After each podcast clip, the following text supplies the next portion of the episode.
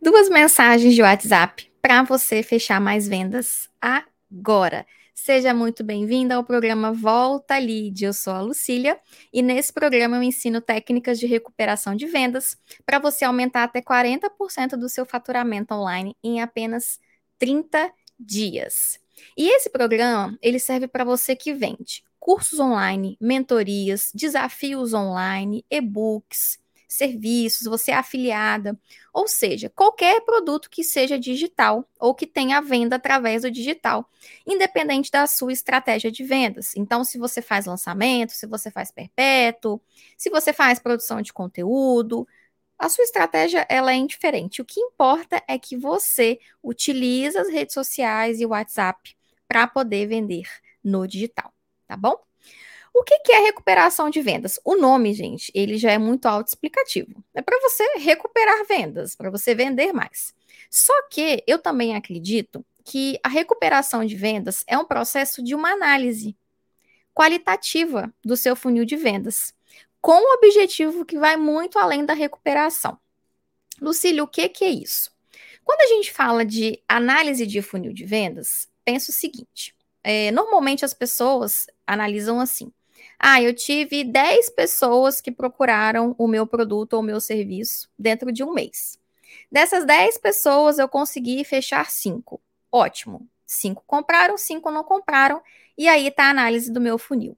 Normalmente, as pessoas fazem análise assim. É uma análise só quantitativa de quantas pessoas geraram alguma ação de compra, quantas pessoas compraram e quantas pessoas não compraram. E eu acredito que essa análise, para ser mais assertiva, ela tem que ser mais profunda. E aí é uma análise que vai muito além de números. Porque pessoas têm dores, pessoas têm desejos, pessoas têm desconfianças. As pessoas ficam o tempo inteiro buscando congruências. Ah, será que o que essa pessoa vende, pô, será que está condizendo aqui, está congruente com o que ela está mostrando? Então, o tempo todo isso acontece nas redes sociais. Então, por isso que eu acredito que a análise ela vai muito além desse quantitativo, ok? E aqui o foco principal é, é entender que existem vários, vários motivos para o cliente não finalizar uma compra. Só que o principal deles vai estar além do que você analisar os números. Então, por exemplo, né, o foco aqui é entender motivos do cliente. Um, por que, ele não finalizou a compra? É porque não é quantas pessoas não finalizaram a compra, é porque o cliente não finalizou a compra. Dois, reembolso. Por que o cliente pediu reembolso? Quais são os motivos? Por que o cliente pausou um serviço? Que é o ponto número três. Como uma assinatura, por exemplo, né? O cliente consumia todos os meses um serviço com você. Você tem um produto digital que é uma assinatura e a, e a pessoa simplesmente foi lá e pausou. Quando você analisa qualitativamente, entendendo as motivações das pessoas, você consegue criar novas estratégias e consegue criar melhorias para o seu processo de venda. Quando você só faz uma análise numérica, você não consegue de jeito nenhum melhorar o processo. Porque você concorda comigo que quando você busca fazer uma melhoria, você tem que entender razões e motivos. Você concorda? Razões e motivos porque a pessoa não finalizou aquela compra. Se eu só analisar número, eu vou melhorar o quê? Eu vou na página, minha página de vendas, melhorar o quê? Eu vou melhorar o quê no meu serviço? Se eu não sei o que está faltando para esse para essa venda ela ser concluída. O que, que não é recuperação de vendas? É primeiro mandar lembretes. Algumas pessoas fazem uma confusão enorme de que recuperação de vendas é ah, o cliente gerou um boleto, eu estou lembrando que o boleto vai vencer, ele não pagou. Usar 100% de automação para ficar mandando link de pagamento. Isso acontece muito nas vendas de infoprodutos, por exemplo. A pessoa, ela fez uma tentativa de compra lá na sua página de vendas, e aí você coloca um robozinho incansavelmente para ficar mandando, olha, aqui tá o link da, da para você concluir a sua compra. Ó, aqui tá um desconto para você concluir a sua compra. Ó, aqui tá o link do boleto que você gerou. Isso não é recuperação de venda. E recuperação de vendas também não é achar que o robô vai trabalhar para você enquanto você dorme. Eu não sou contra usar automação. Agora, eu sou contra essas ideias mirabolantes de que tudo é automático, né? Os robôs vão dominar o mundo. Não, esses dias eu vi um anúncio que falava até que, ó, oh, o robô não reclama, o robô não tem décimo terceiro. Gente, o que, que é isso? Robô não engravida, robô não pede férias. Pelo amor de Deus. É esse tipo de pessoa que você quer ser? É esse tipo de empresária que você quer ser? Eu acredito que não. Pensa um pouco sobre isso. Eu concordo sim que nós devemos utilizar as automações do nosso negócio. Agora com funis semi-automáticos, que eu vou explicar como que você pode fazer isso. Agora 100% automático, é, vá à praia todos os dias fique na academia que as vendas vão acontecer. Gente, para. Vamos cair um pouquinho para a realidade. Eu sei aqui que talvez você já tenha tentado de tudo, mas o cliente não compra. O cliente deixa você no vácuo, ele some, inventa qualquer desculpa para não comprar. E eu sei que isso causa muita frustração. Eu sei porque eu já passei por isso, muitas vezes. E faz até você pensar, às vezes, em desistir do digital. Ah, isso não é para mim, isso não funciona. Ah, isso só funciona para fulano, para ciclano, para beltrano. Ah, essa galera que fica aí falando que tem resultado, tudo mentira, tudo fake. Mas não é. Não é bem assim. Por que, que é importante você aprender a trabalhar com uma recuperação de vendas mais inteligente, mais assertiva? Entenda o seguinte: para a pessoa tirar o cartão do bolso, ela tem que estar tá convencida que realmente vale a pena esse esforço. Pensa comigo, a pessoa trabalhou ali o mês inteiro, ela está às vezes com uma dificuldade de pagar um cartão, ela só tem aquela grana para poder investir no seu produto, no seu serviço, ela tem que sentir que vale a pena o esforço. Senão ela não vai fazer esse movimento de comprar. Então você precisa ter uma estratégia de recuperação de vendas bem elaborada para que você consiga, além dessa geração de desejo, converter o máximo de pessoas que você puder. A máxima aqui da recuperação de vendas é exatamente essa. Eu gero um desejo muito forte, a ponto de que quando eu vá recuperar, todas as estratégias que eu tenho, as cartas na manga que eu tenho, vai funcionar. Porque está faltando um empurrãozinho inteligente para fazer a pessoa decidir essa compra. E o que, que o WhatsApp tem a ver com isso? que é o tema aqui do nosso episódio de hoje. O WhatsApp ela é sim uma ferramenta que ela é super poderosa, que vai te ajudar muito no processo de recuperação. Mas uma ferramenta sozinha, ela não é capaz de gerar venda para você. Nenhuma ferramenta. Nem o e-mail, nem o Instagram, nem o Facebook, nem nenhuma ferramenta, nem o YouTube, tudo isso são ferramentas. O WhatsApp é uma ferramenta, ah, esses robozinhos de automação, é tudo ferramenta. Só que ele sozinho, ele não é capaz de te tirar vendas. Eu vou te explicar por quê. Provavelmente você já pode ter usado o WhatsApp de um jeito errado. Eu já usei muitas vezes. Vou dar alguns exemplos aqui e coloca aqui para mim nos comentários se você já viu ou já passou por alguma coisa nesse sentido. Qual o jeito errado de você usar o WhatsApp numa estratégia de recuperação de vendas? Primeiro, uma lista de transmissão sem autorização Quantas e quantas pessoas me adicionam em listas de transmissão que eu não pedi? E com conteúdo errado. Colocam pessoas em grupos que ela não pediu. Quantos grupos você já foi adicionada e que você não pediu? Vários, né? Várias mensagens que não tem copy. Copy é uma forma de escrever para você ser persuasiva, para você ser mais assertiva, para você falar a linguagem da pessoa que você quer atingir. Outro erro é nem ler o que a pessoa escreve. Nem ler. É, é, tão automático, né? Você quer fazer as coisas tão no automático que você nem lê o que, que as pessoas estão escrevendo. A resposta ela já vai assim, sim, não, talvez. E, e por último aqui, é não aceitar áudios. A ferramenta mais poderosa do WhatsApp são os áudios.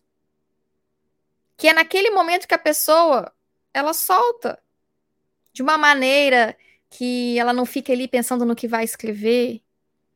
Isso é ouro para você. Ah, dá preguiça? Pode dar. Ah, é chato? Pode ser chato. Só que quem quer vender não é você?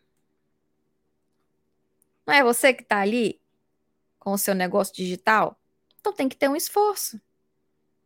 Quando você parar para entender que isso não é automático, que isso tem um processo, você vai receber o áudio e aos poucos você vai educando, educando, educando, educando, até a pessoa entender como é a sua forma de comunicação. Combinado? Qual o jeito certo aqui de usar? Primeiro, tem que ter uma programação de envios, tem que ter estratégia, isso é planejado. Pelo menos a cada dois meses, pergunta se a pessoa deseja continuar na sua lista. Se você tem um grupo de avisos, é uma coisa, que aí a pessoa entrou por livre e espontânea vontade, ela sai por livre e espontânea vontade. Agora, se é uma lista, você pode perguntar, porque a pessoa pode ficar com vergonha de sair, pode até te bloquear. Você pode perguntar: olha, estou aqui, né? Vim aqui contar das novidades, XYZ, mas eu gostaria de saber se você quer continuar recebendo as novidades.